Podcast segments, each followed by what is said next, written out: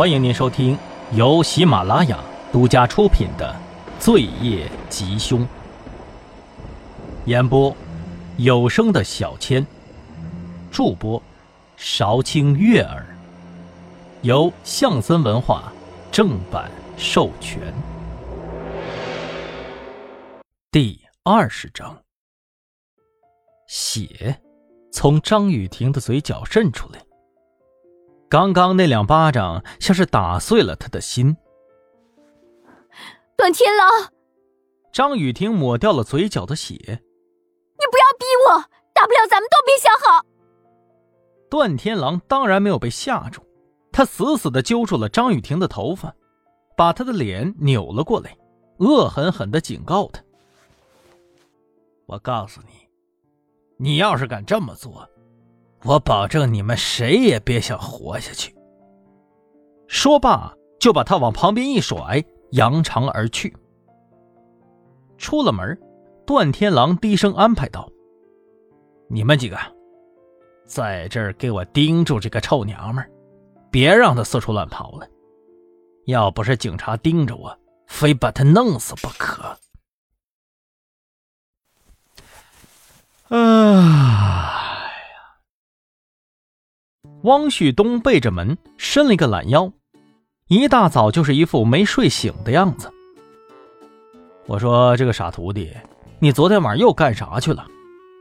李明耀看到他那副懒洋洋的样子，恨铁不成钢的问道：“你大半夜的不睡觉，上哪儿鬼混去了啊？”“嗨，哎呀，师傅啊，啥鬼混呢？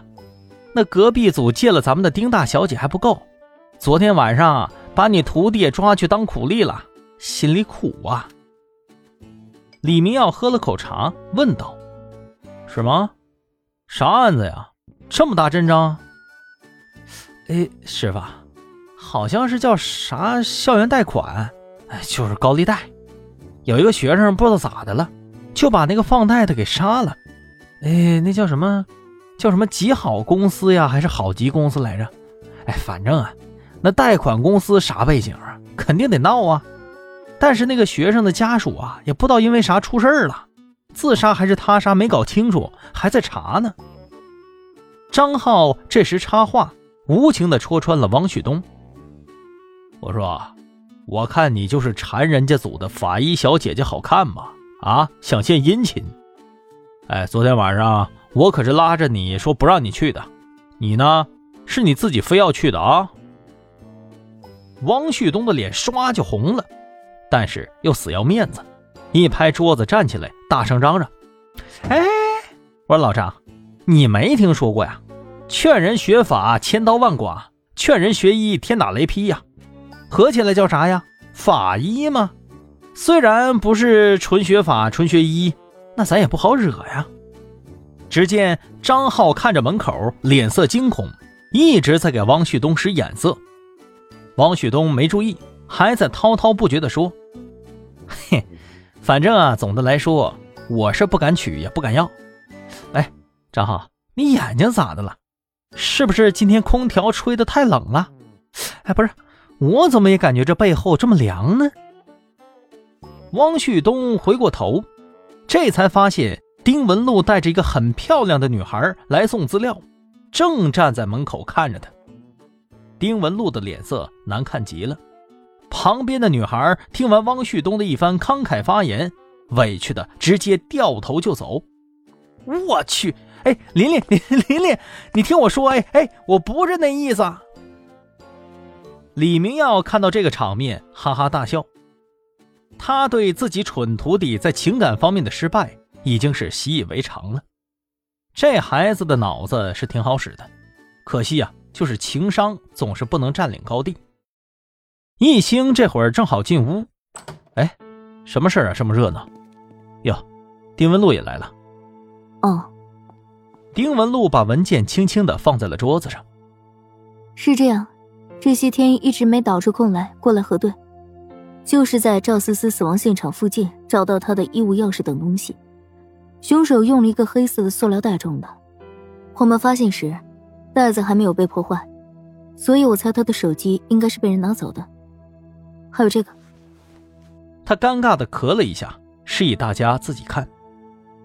这是一个灰黑色的布包，里面有一个红色破布打的蝴蝶结，系在了赵思思被切断的下体上。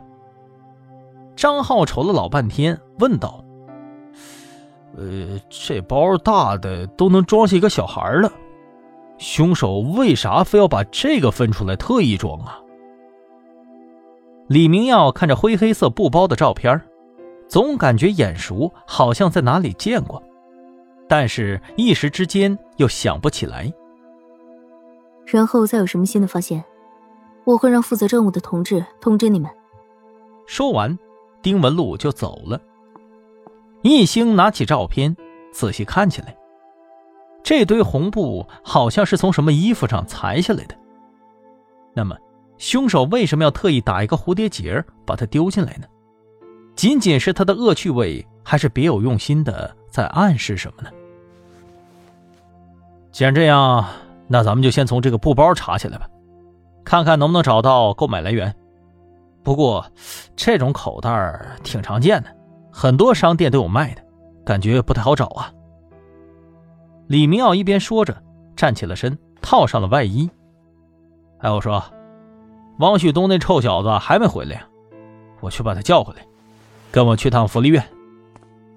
听到“福利院”三个字，易兴突然想起来了赵百康家中的照片，于是说道：“李队，不如……”我跟你去吧。李明耀虽然有点意外，但还是答应了。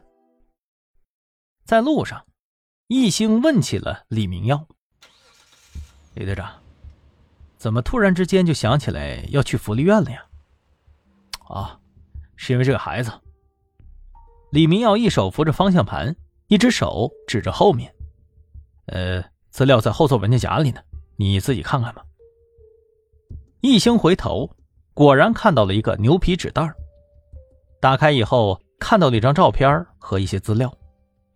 照片上的女孩非常漂亮，名字叫做何思琪，十一岁，出生以后被父母遗弃了，后来被送到了福利院抚养。